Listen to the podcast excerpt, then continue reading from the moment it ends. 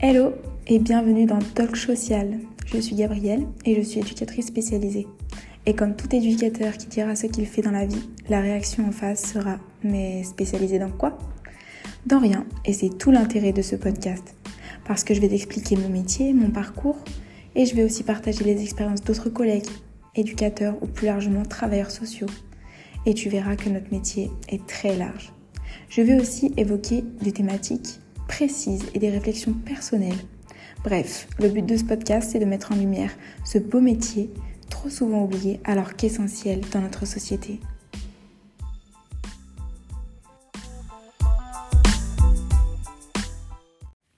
Hello, je suis ravie de vous retrouver dans le huitième épisode du podcast. Cet épisode va être consacré au dernier dossier que j'ai réalisé durant mes études d'éducatrice spécialisée. Et il s'agit donc du dossier de pratique professionnelle. Ce dossier, permet de montrer notre évolution au cours de la formation d'éducateur spécialisé. Et pour ma part, cette évolution, est illustrée par euh, les différentes expériences que j'ai eues en stage au travers d'un fil conducteur. J'ai donc effectué trois stages dans trois domaines différents de l'éducation spécialisée. Le premier, c'était dans un accueil de jour pour personnes adultes en situation de précarité et d'exclusion sociale.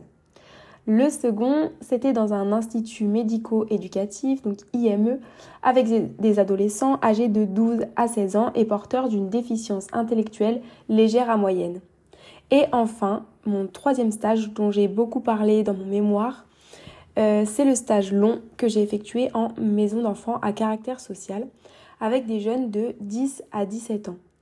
J'ai volontairement décidé de faire mes stages dans différents milieux de l'éducation spécialisée euh, afin d'avoir un aperçu global des champs d'intervention de l'éducateur spécialisé.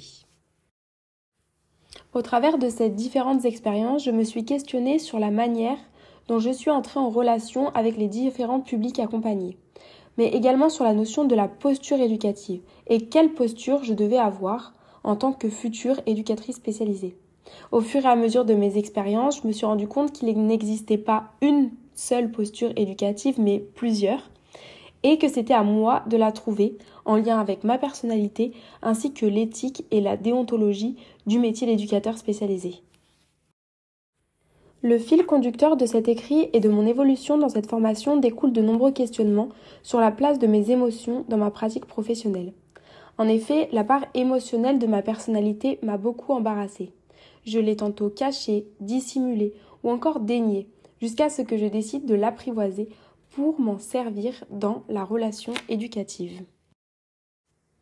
Cet épisode retrace donc mes différents rapports à mes émotions selon les lieux de stage et les publics, ainsi que les outils que j'ai saisis ou mis en place, mais également comment mes émotions sont devenues constitutives de ma pratique professionnelle et comment aujourd'hui je compose avec mes émotions dans mon quotidien d'éducatrice spécialisée.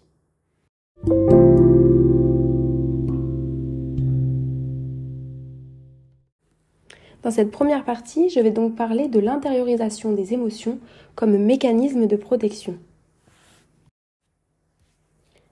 Avoir peur d'être soi. J'ai abordé ma première expérience avec un public en situation de précarité avec beaucoup d'appréhension. Je me suis d'abord questionnée sur ma capacité à pouvoir accompagner ce public alors que je n'avais aucune connaissance quant à leur mode de vie, leur vécu ou encore leurs difficultés et leurs besoins. Je me suis également questionnée sur la posture que je devais prendre étant donné que j'étais une jeune femme face à des hommes majoritairement plus âgés que moi. J'ai eu l'impression qu'être moi ne suffirait pas et qu'il fallait que je me crée une carapace. Et ceci pour deux raisons. D'un côté, parce qu'effectivement mon jeune âge et mon manque d'expérience étaient pour moi un handicap. Et d'un autre côté, parce que ma personnalité fait que je savais que les situations de ces personnes allaient me toucher ou même m'atteindre et que je voulais à tout prix être entre guillemets professionnelle. Pour pallier à cette difficulté, j'ai pensé mettre de côté ce qui pouvait me desservir dans ma posture professionnelle, c'est-à-dire la part émotionnelle de ma personnalité. Je pensais qu'exprimer mes émotions était une faiblesse et donc j'ai intériorisé et dénié toute émotion que je pouvais ressentir. J'ai eu pendant mon stage euh, différentes discussions avec les personnes accueillies où nous pouvions aborder leur parcours de vie. Par exemple, Marcel, un homme de 54 ans, me racontait sa vie d'avant avec sa femme. Puis le fait qu'elle est tombée gravement malade à cause d'un cancer généralisé. Et enfin qu'elle est décédée peu de temps après. Il raconte que cette période a été très violente pour lui, qu'il est tombé en dépression parce qu'il avait trop de chagrin et qu'ensuite ça a été la dégringolade comme il dit. Il a perdu toute motivation à se lever, à aller travailler. Les impayés et les dettes se sont accumulées, puis il a fini par se faire retirer son logement et tout ce qu'il avait. Ce genre de situation me touche profondément. Pourtant, je me suis interdit de ressentir quoi que ce soit, dans un déni de mes émotions, et je n'ai rien laissé transparaître à ce monsieur qui avait les larmes aux yeux. J'avais à ce moment-là une certaine satisfaction d'avoir été professionnel en n'ayant pas réagi euh, à mes émotions. Mon questionnement a été aussi de me dire comment exister dans l'inexistant et en fait c'est la question de la légitimité. Pendant ce stage, il a été très difficile pour moi de déterminer ma place. Euh, ce qui était compliqué pour moi dès le début du stage, c'est que je ne pouvais pas être à la place que je souhaitais, c'est-à-dire la place d'une stagiaire éducatrice spécialisée, parce que j'étais euh, en tension entre les attendus de la formation, les attendus du stage, mes propres attendus, qui étaient d'être dans la posture d'une éducatrice spécialisée en formation. Cependant, j'ai été mise à la place que m'avait accordée euh, l'équipe de bénévoles, parce que j'ai pas forcément précisé, mais euh, dans ce stage, j'étais dans une structure composée essentiellement de bénévoles. Et donc du coup, le fonctionnement de la structure était tel que j'étais à une place de bénévole. Je me suis donc souvent questionnée sur ma légitimité à cette place de bénévole, n'en étant pas vraiment une, et à cette place de stagiaire qui était inexistante. En effet, la légitimité professionnelle envisagée comme un vécu est irréductible à la question formelle et objective de savoir si les qualifications et les compétences d'un individu le légitiment dans sa fonction, en ce sens qu'elle intègre de façon constitutive la question de savoir si une personne est reconnue par les autres dans sa fonction. Étant donné que pour moi ma légitimité n'était pas assurée, je me suis rendu compte que ma place n'était pas forcément très claire pour le public également. Cela a induit des comportements déplacés de leur part. Par défaut de légitimité, j'ai effectué un repli sur moi-même, j'ai encore une fois intériorisé mes émotions pour être à cette place de professionnel que personne au final ne me laissait. Avec du recul, je pense que cette situation aurait dû être discutée avec les bénévoles. Peut-être qu'il aurait été opportun de me présenter aux personnes accueillies afin qu'elles puissent visualiser et comprendre quel était mon rôle dans la structure le temps de mon stage. Je me suis rendu compte qu'il peut être difficile d'arriver dans une structure où ses membres ne font pas équipe. Je n'ai pas ressenti la possibilité de pouvoir euh, évoquer mes difficultés parce qu'aucune instance n'était prévue pour cela. Il n'y avait pas de réunion d'équipe, euh, réunion de bénévoles et euh, je n'ai pas eu non plus de suivi de stage. C'est pour ça que je conseille quand même souvent aux personnes qui me demandent de, de, trouver un stage où il y a au moins un professionnel qui puisse suivre le stage. Et donc on en arrive à la posture d'assistance dans laquelle je me suis retrouvée et avec laquelle j'étais pas à l'aise.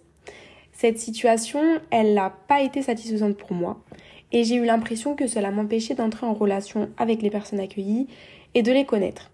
Il n'était pas facile pour moi de me ranger dans cette posture d'assistance vis-à-vis du public qui consistait à répondre à la demande de la personne immédiatement. En fait, dans cette structure, euh, la mission, c'était de distribuer euh, des petits déjeuners le matin. Donc euh, les personnes se présentaient en disant je voudrais un chocolat chaud, un café, une tartine et on leur donnait. On leur préparait aussi un petit sandwich pour le midi. Mais du coup, voilà, on était vraiment dans la réponse immédiate à un besoin. Ce qui est une mission très louable pour des bénévoles, c'est clair et net. Mais du coup, dans, dans la posture d'une stagiaire éducatrice, c'était compliqué. Et donc, cette posture, elle m'a permis de me satisfaire d'une réponse donnée aux personnes, mais qui ne m'a pas demandé une réelle entrée en relation.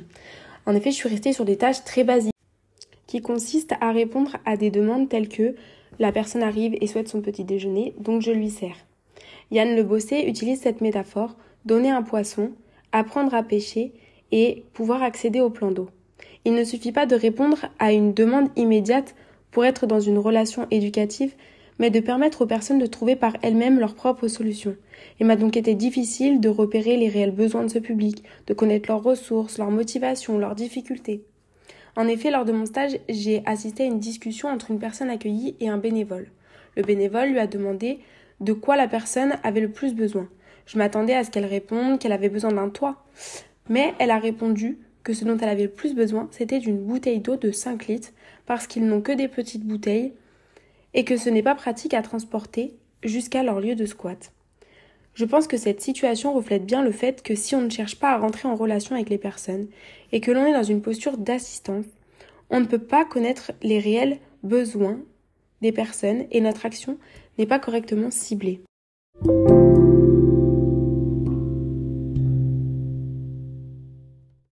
On passe maintenant à la partie 2 qui s'intitule L'empathie comme support à la relation éducative.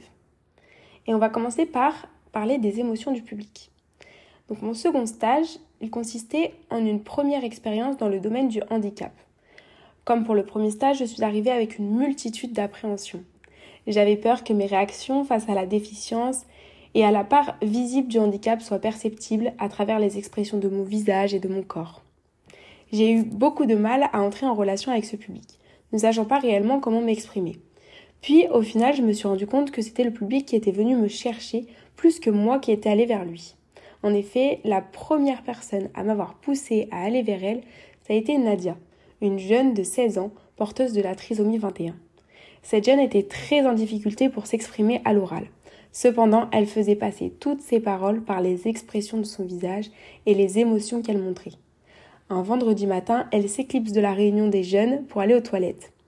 Au bout d'un quart d'heure, je m'inquiète de ne pas la voir revenir.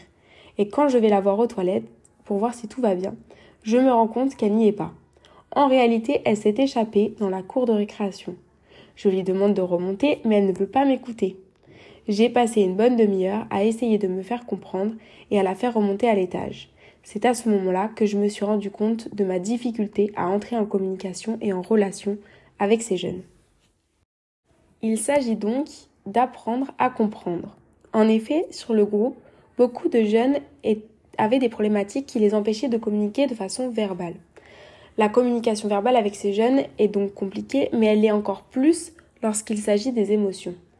Et en même temps, je me suis rendu compte que même avec les jeunes qui s'exprimaient de façon claire, intelligible et avec facilité, j'avais quand même du mal à entrer en lien avec eux.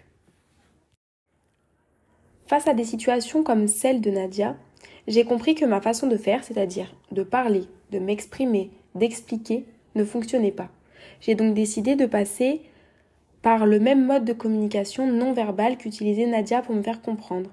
J'ai donc dans un premier temps essayé de comprendre ce qu'elle voulait me dire en reformulant à l'oral ce que je pensais en avoir compris. Puis j'ai tenté de communiquer par le non-verbal également. Par exemple, j'ai montré mon incompréhension face à cette situation en fronçant les sourcils. Cela m'a finalement permis de débloquer des situations problématiques. J'avais l'impression qu'elle avait compris ce que je voulais lui dire et que nous étions réellement dans une relation. Il s'agit de l'utilisation d'une écoute active de la personne en utilisant des techniques de reformulation et en interrogeant la part émotionnelle de ce qui est exprimé. Il s'agit donc d'adopter une posture empathique. Pour répondre à ces difficultés de communication avec les jeunes et de pallier à leurs difficultés d'expression, ainsi que mes propres difficultés de compréhension, il m'a semblé avoir été dans une posture empathique. L'empathie, elle consiste en la capacité à simuler en soi de manière fictive, intellectuelle puis émotionnelle, par imitation, ce que produit en lui-même l'expérience d'autrui. Il s'agit finalement d'un processus de recomposition des sentiments, empathie affective, mais aussi des processus mentaux, empathie cognitive de l'autre. Cette posture, elle m'a permis de mieux me faire comprendre par les jeunes et d'entrer réellement dans cette relation éducative qui a rendu possible une meilleure compréhension de leurs besoins et de leurs ressentis. C'est être en capacité de reconnaître que l'autre vit une émotion euh, dans une émotion pardon, différente de la mienne. Cependant, l'empathie, bien qu'elle engage la personne dans un processus émotionnel, elle est tout de même distanciée et souvent motivée par la volonté de communiquer de manière professionnelle. Il ne s'agit donc pas d'être dans la sympathie qui consiste en un partage de souffrance, il s'agit bien ici d'accéder à la compréhension et la communication en passant par le vécu des émotions dans le cadre d'une posture professionnelle. Dans cette posture empathique avec tous les jeunes, qu'ils soient en capacité de s'exprimer oralement ou non, cela m'a permis de créer du lien, une relation avec les jeunes. En effet, j'ai eu l'impression que ma relation avec une autre jeune, Alice, a également changé. Au début, Alice venait s'asseoir à côté de moi pendant la récréation et je me contentais de lui poser des questions auxquelles elle ne répondait pas. Je me suis un moment résignée à lui poser des questions où nous étions alors juste côte à côte sans parler. Ne sachant plus quoi faire, je me suis attachée à questionner la posture non verbale d'Alice, le fait qu'elle ne parlait pas et qu'elle n'avait pas l'air bien. Les voix se sont déliées au fur et à mesure de la relation. Alice a commencé à parler de ses ressentis, de ses émotions. Je pense qu'à ce moment-là, j'ai réellement fait preuve d'empathie envers cette jeune fille. Cette relation créée avec Alice a permis qu'il y ait une certaine confiance. J'ai pu observer cette confiance qu'elle avait en moi quelques jours avant la fin de mon stage, alors que nous étions tous au parc, avec tous les éducateurs. C'est moi qu'Alice est venue trouver pour me confier qu'il s'était passé quelque chose dans les buissons, qu'elle n'avait pas consenti. Cette posture empathique m'a donc permis d'avoir une place auprès des jeunes, d'être reconnue dans ma posture, mais également de m'être fait une place dans l'équipe et de pouvoir aussi apporter des informations pour protéger les jeunes. Il m'a été long et difficile de comprendre et de surmonter mes difficultés à entrer en lien avec ces jeunes et à passer outre mes appréhensions et ma peur de mal faire. Avec du recul, je sais que ce genre de difficultés aurait pu être évoqué lors d'un temps d'analyse de la pratique. Seulement, certains membres de l'équipe n'y étaient pas favorables à ma présence, du fait que mon stage ne dure que trois mois. J'ai entendu leur positionnement, mais je pense que cela a mis des barrières entre l'équipe et moi. Je n'ai pas eu l'impression de me sentir réellement intégrée dans l'équipe et j'ai donc eu du mal à trouver en l'équipe une oreille attentive euh, à mes difficultés rencontrées sur mon lieu de stage.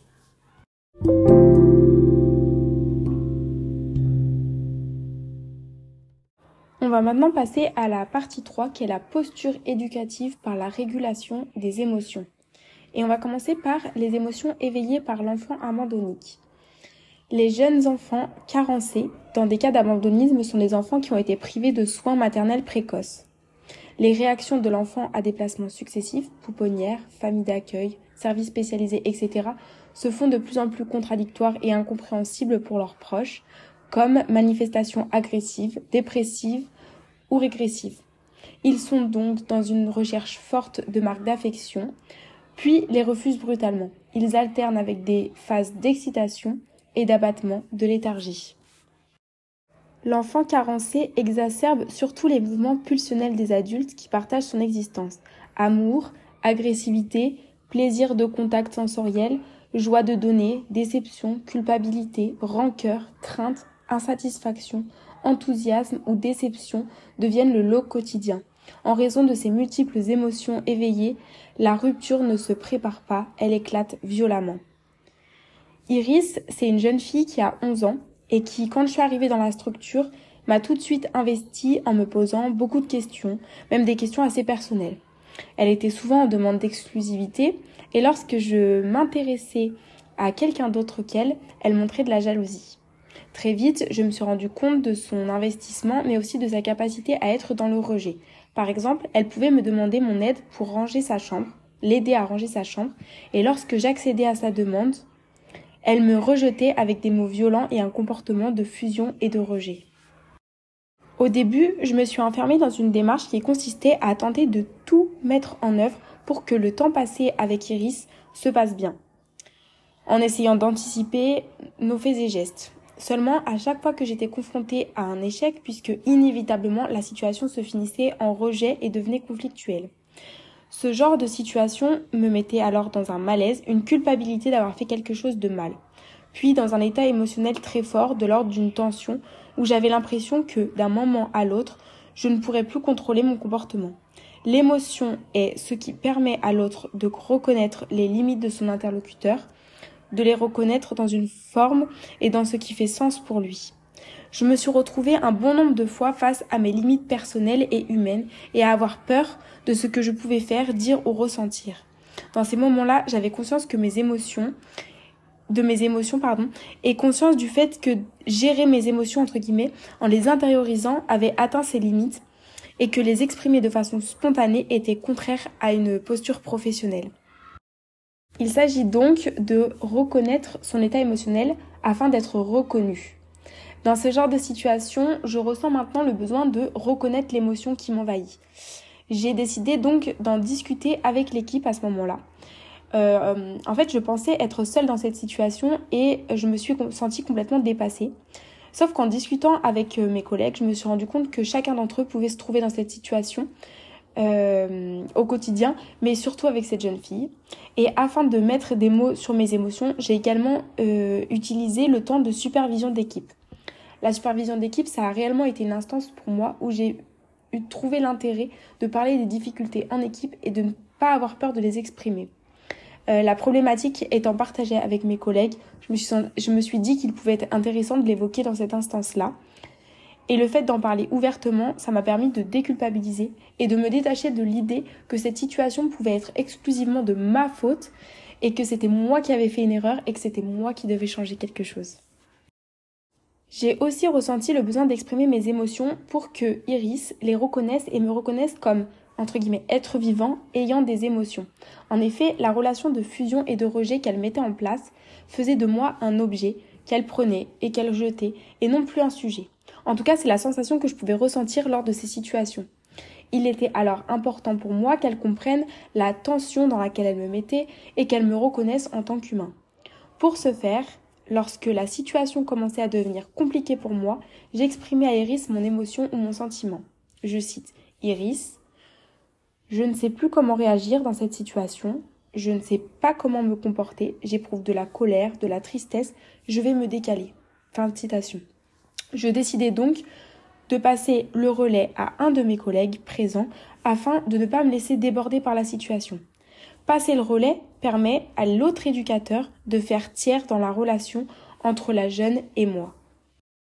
Je ne suis pas certaine de l'impact que pouvaient avoir mes paroles sur Iris à ce moment-là, euh, si elle était en capacité de les entendre. Cependant, cela me permettait de reprendre la situation en main et d'avoir une posture acceptable à mes yeux.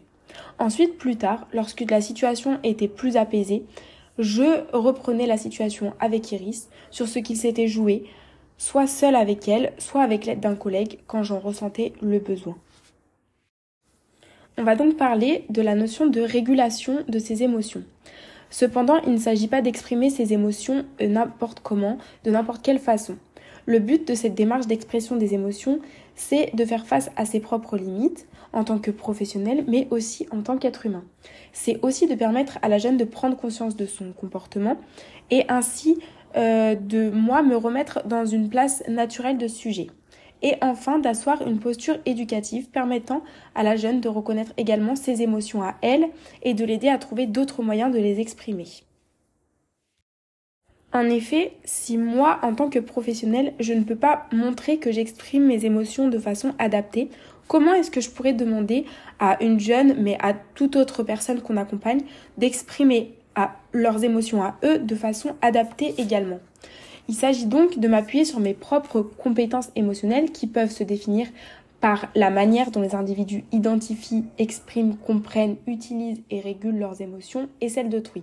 En effet, en identifiant et en exprimant mes propres émotions, je peux renvoyer à la jeune ce que ses propres émotions ont généré chez moi et donc tenter de réguler ses émotions également.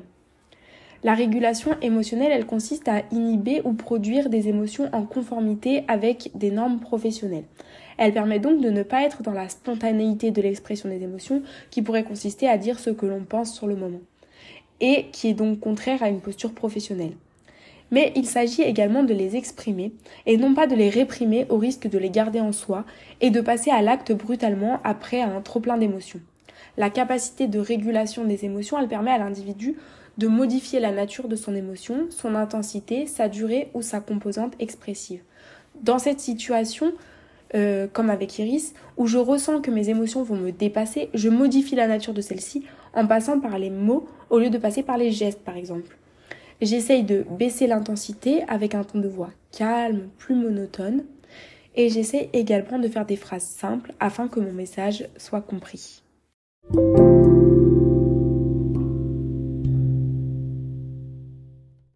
Va maintenant passer à la quatrième partie euh, de ce podcast qui est les enseignements tirés euh, au sujet du coup des émotions.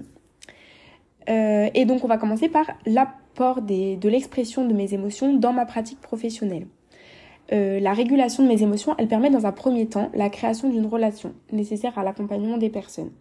Je pense qu'elle permet également de donner un exemple aux jeunes, souvent en difficulté dans la manière d'exprimer leurs propres émotions et de voir un autre moyen que la violence des mots ou des actes pour les exprimer. C'est ce que l'on peut appeler des leviers de l'action éducative. C'est-à-dire que nous avons dans la régulation des émotions deux niveaux.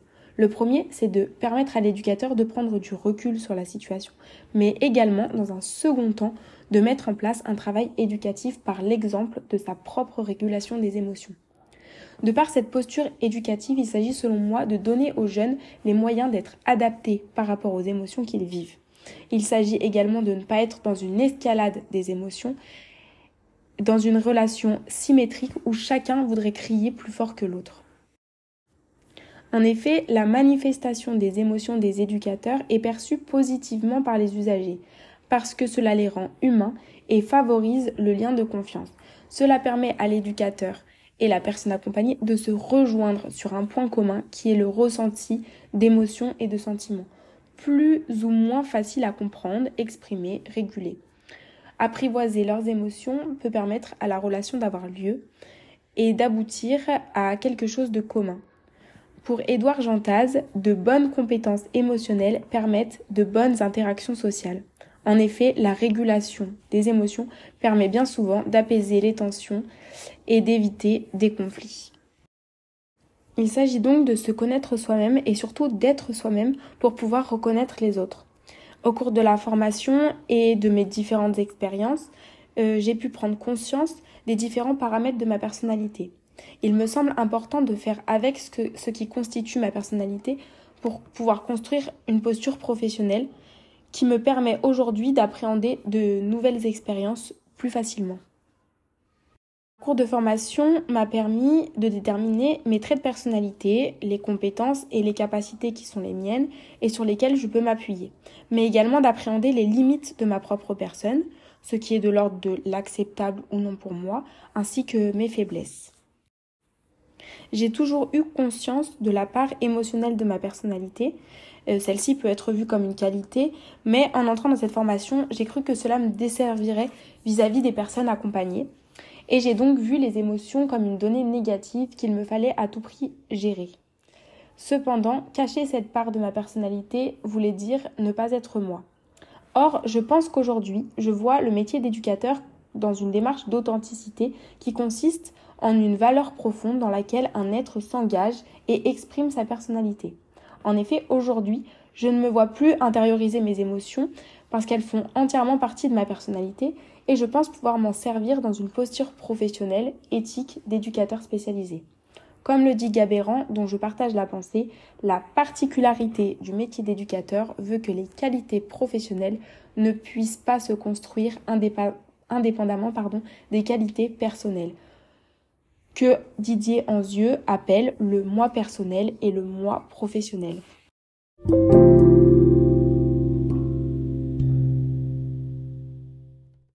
Finalement, je dirais que le parcours de formation que j'ai eu, il m'a permis de déterminer quelle éducatrice j'ai été pendant cette formation et quelle éducatrice je suis euh, aujourd'hui et celle que je souhaiterais être à l'avenir. Euh, je pense aujourd'hui connaître certaines de mes limites et euh, pouvoir déterminer certaines réponses à celles-ci. Je pense également savoir quelles sont mes capacités et mes compétences. Je pense que la régulation de mes émotions est une de mes compétences aujourd'hui et euh, c'est une compétence que je souhaite garder dans toutes mes expériences. J'ai la conviction que cela permet un réel travail éducatif avec les jeunes ou même avec toute autre personne accompagnée. Cela permet d'être en accord avec sa propre personnalité, d'être authentique, d'être humain auprès des personnes accompagnées et ainsi d'éviter d'être dans une certaine toute-puissance euh, ou dans une posture de sauveur. Pour moi, cette régulation des émotions, ce n'est pas qu'une démarche individuelle, c'est-à-dire qu'elle n'est pas possible elle est possible pardon, que si tout le monde fait équipe. En effet, comment réguler ses émotions si personne n'est présent pour assurer un relais euh, lorsque la situation devient trop compliquée pour nous? Comment parler de ses émotions, les évoquer et travailler sur celles-ci s'il n'existe pas d'instance comme l'analyse de la pratique ou la supervision? Et comment parler de ses émotions en supervision ou en analyse de la pratique si l'on ne se sent pas en confiance dans l'équipe?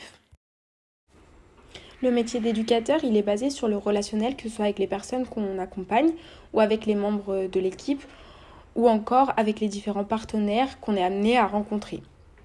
La base du travail de l'éducateur, c'est la relation qu'il entretient avec les différents acteurs. Et cette relation, elle doit être authentique et faite de partage d'expériences, de vécus, d'échecs, etc.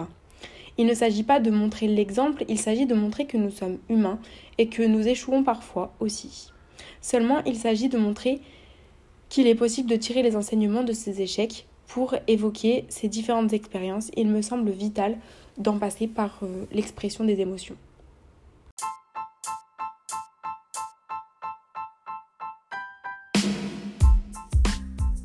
Et voilà, c'est la fin de cet épisode. J'espère qu'il t'a plu autant que j'ai pris de plaisir à le préparer et à l'enregistrer. Si c'est le cas, n'hésite pas à laisser un commentaire ou des petites étoiles situées sur Apple Podcast. N'hésite pas non plus à le partager autour de toi à un étudiant en éducation spécialisée, un professionnel, un fan de podcast ou juste une personne curieuse de découvrir notre merveilleux métier. Et nous, on se retrouve vendredi prochain, même lieu, même heure. Belle semaine